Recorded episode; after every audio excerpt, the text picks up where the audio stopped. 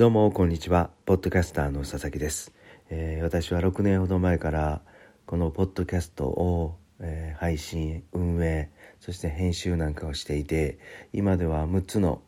番組のサポートもしたりしています。この経験を生かして、えー、音声配信ちょっとやってみたいなとか YouTube やブログはちょっと疲れるけど音声で、えー、自分の商品やサービスを、広めたいという方に向けて、え、役立つ情報を日々、え配信していますよかったら最後まで聞いてくださいさて今日はですねあのこの音声配信にとても相性のいい成果がの出やすい、え業態を3つちょっと紹介したいなと思います。これ私がこの音声番組出演してもらったり対談したりして、え、感じた強く感じた人たち3人をピックアップしてみたいと思います。3つ先言っちゃいますね。1つはハンバーガーショップのオーナー。これはあのマクドナルドの店長とかではなくてですねあの今結構グルメバーガーとかえー、て言うの？そんなあの結構100%牛肉とかあのすごいチーズ使ってるとか結構プレミアムなバーガーって熱いじゃないですか。でそういうお店も全国にポツポツちっちゃなお店からある程度の、えー、規模のお店までできてきてると。そんなグルメバーガーの中の人が配信するとこれまた絶対いいなって思います。そして2つ目はですね宿だとか小さなホテル個人経営の温泉旅館の中の人です。はい。で3つ目は製造業の社長。これは新卒だとかね、えー、後継者不足で中途採用を必死で求人をしているっていう企業さんにまあ、とても相性のいいのがこの音声配信ですよっていう話をこの3つの人に、え事例を交えてお話したいと思います。まず最初このグルメバーガーなんですけど先日ね僕自身が発信しているウイスキーおじさんのウイスキー旅っていう番組に、えー、丹波の、えー、フロッピーバーガーハウスのご夫婦オーナーご夫婦に出てもらってもらったんですね。でその時にあらこれ絶対バーガーショップって音声配信多いなと思ったのがありまして、えー、これをちょっと説明するとですね理由は2つあります、えー、まず1つ目はあのー、バーガーグルメバーガーを作って、えお客様に提供するっていう人は大体総じてね結構マニアックな方が多いなっていう印象があります。うん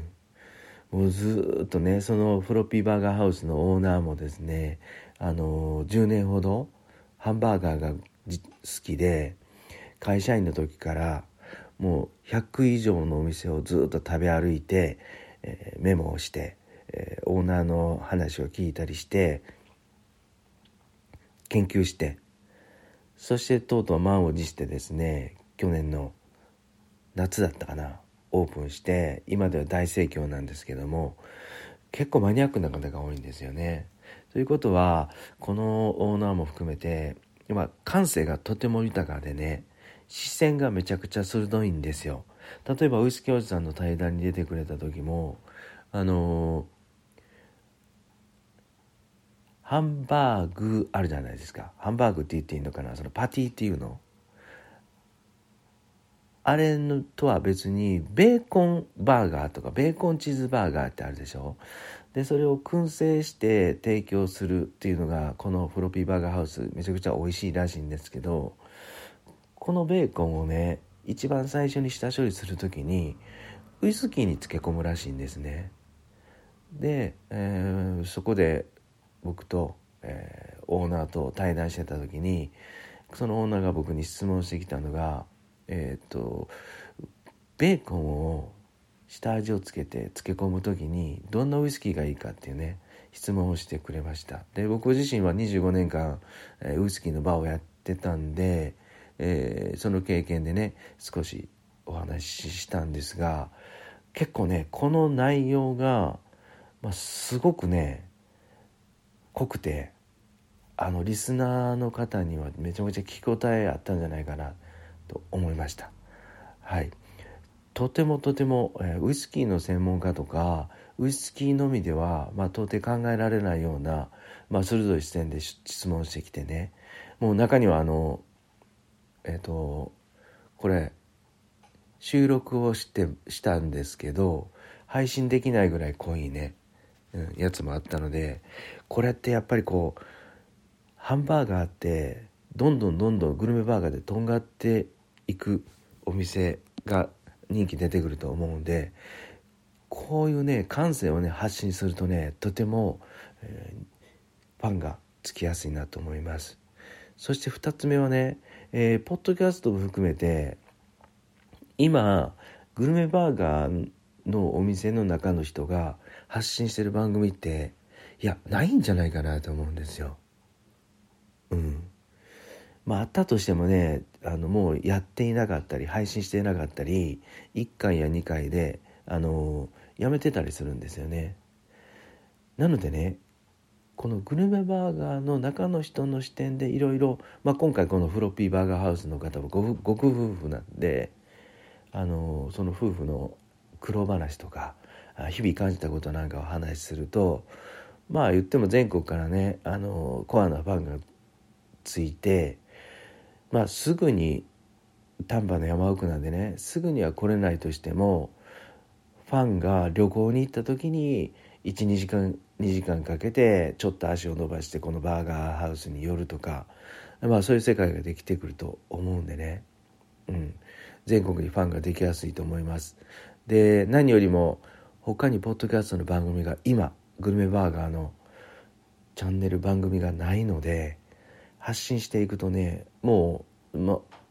他の他のカテゴリービジネスとか、えー、農業とか、えー、旅行とかのカテゴリーよりもわりかし早くトップになりやすいんじゃないかなと思います。まあ、YouTube では絶対にその業界でトップ番組になるっていうのは難しいと思うんですけどね今このポッドキャストの中ではグルメバーガーのチャンネルこの席が空いています。はい、ということで1つ目はこのグルメバーガーの中の人音声配信成果出やすいなと思います。さてそして2つ目は宿のご主人ねあのちっちゃなホテルとか個人経営の温泉旅館をされてる方オーナーの方だとかあのちょっと偏僻なところだったりあまり今では売りのない観光地の片隅とかあるじゃないですか。まああの交通のアプローチもなかなか難しくてまあちょっとねあのこの宿の経営苦戦強いられてる宿とかはやっぱりねあのまあ YouTube がいいんでしょうけど音声配信やられた方がいいと思います、まあ、とにかく YouTube ってあの見栄えとかあのテンポとかが必要になってくるんで、まあ、結構大変だなっていう方はね音声配信おすすめです。理由はもうたった一つなんですがあのやっぱりお客さんって人につきますよね。人。そこの宿なんか特にサービス業がほぼメインを占めるのでその宿の中の人のホスピタリティにファンがつきますと。ちょっと思い返してほしいんですけど旅行行ったりした時にねえー、まあその宿がとても素敵だったとかね料理が美味しかったとかの思い出はあると思うんですけどももうそれにも増してあそこのオーナーとても優しかった親切だったとかね、まあ、楽器を弾いてくれてすごく楽しかったとかね旅の思い出はあのずっとずっと長く深く残るのはえっとアトラクションとかねそういうものじゃなくて人と人とのつながりで、えー、感動を得た時やと思います僕は。で特にそのアッパークラスの人な人のに行けば行くほど何て言うんだろうな。うん商品やそういうことよりも体験だとかねあのホスピタリティを求めてるんだろうなと思います。これも強く思います。なのでここでその音声配信でね日本全国世界中に、えー、オーナー中の人のこの人となりを発信していって、え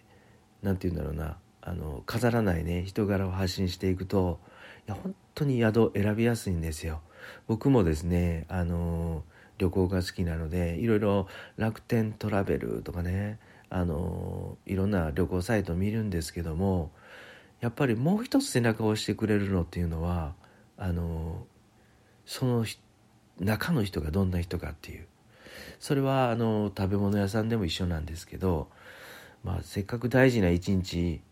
2日3日それを過ごす宿っていうのは中の人がとてもとても気になるところではあるんでこれをですね音声配信でコツコツ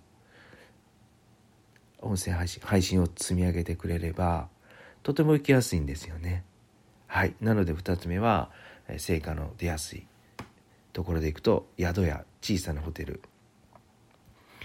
温泉旅館の中の人だと思います。そして3つ目が製造業の社長です。でこれはねあの仕事や受注をたくさん取りたいとかよりもあの人材不足の、うん、例えば新卒の若い方学生さんとかね社長自身の思いを発信したり、えー、後継者不足の企業が、後継者中途採用するためにね、今現役バリバリのスキルを持った人に外部の人に自分の会社がどんなことやってるかとかね、うん、中の従業員さんがどんな人だとかっていう中の人の何て言うんだろうなあの中の人の色というか、うん、感じをどんどんどんどんオープンにしていくとですねこれまたあの求人というか応募しやすくなるなと思います。で今ハローワークっていうのがもうシステム的にあの崩壊してるじゃないですか、うん、もうあのハローワークに応募して経由で応募してくる人っていうのは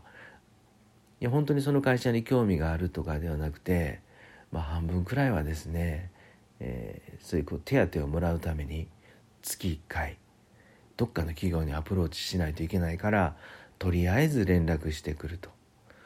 でやはりあのこの製造業の社長の人たちにいろいろ話を聞いていくとあの面接の日にドタキャンをするだとかね連絡なしで全然来ないとか連絡してももう電話取らないとかね。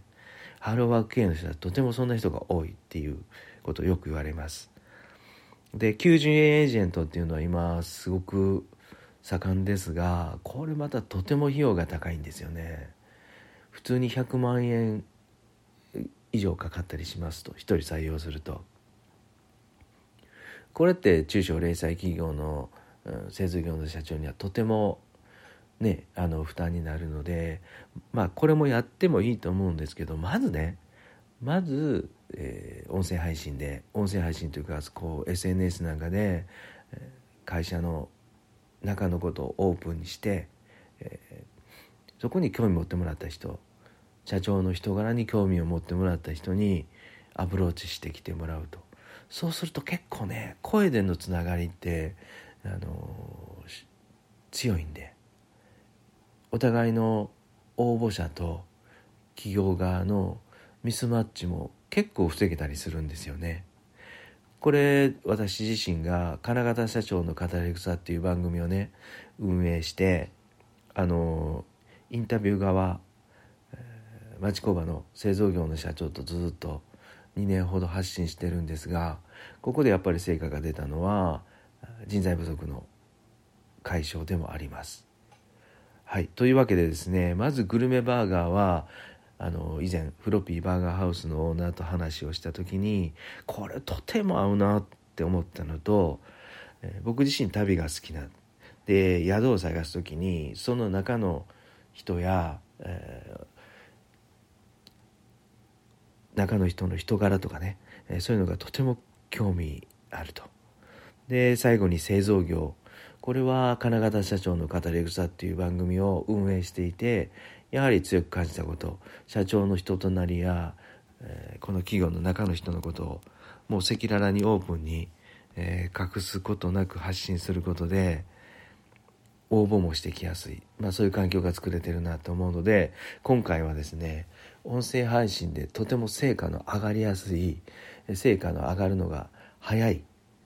うん、業態っていうのを3つ紹介お話ししてみました。解説してみました。いかがだったでしょうか？あのちょっとね自分でもやってみたいけど、うん、続けれるかどうかわからないっていう方はですね私が運営している音声番組音声チャンネルトップランナーのたまり場っていうのがインタビュー番組があるんですよ。これは気楽にあのフリーランスやあの個人事業企業の社長出演してもらって自分の思いを語ってもらうお試しの音声配信お試しの番組となっていますのでもし興味のある方はこの概要欄コンタクトをね私に取ってみてくださいうん、気楽に一回出てみるのもいいのかなと思います。はい、というわけで、えー、最後まで今日も聞いてくださってありがとうございました。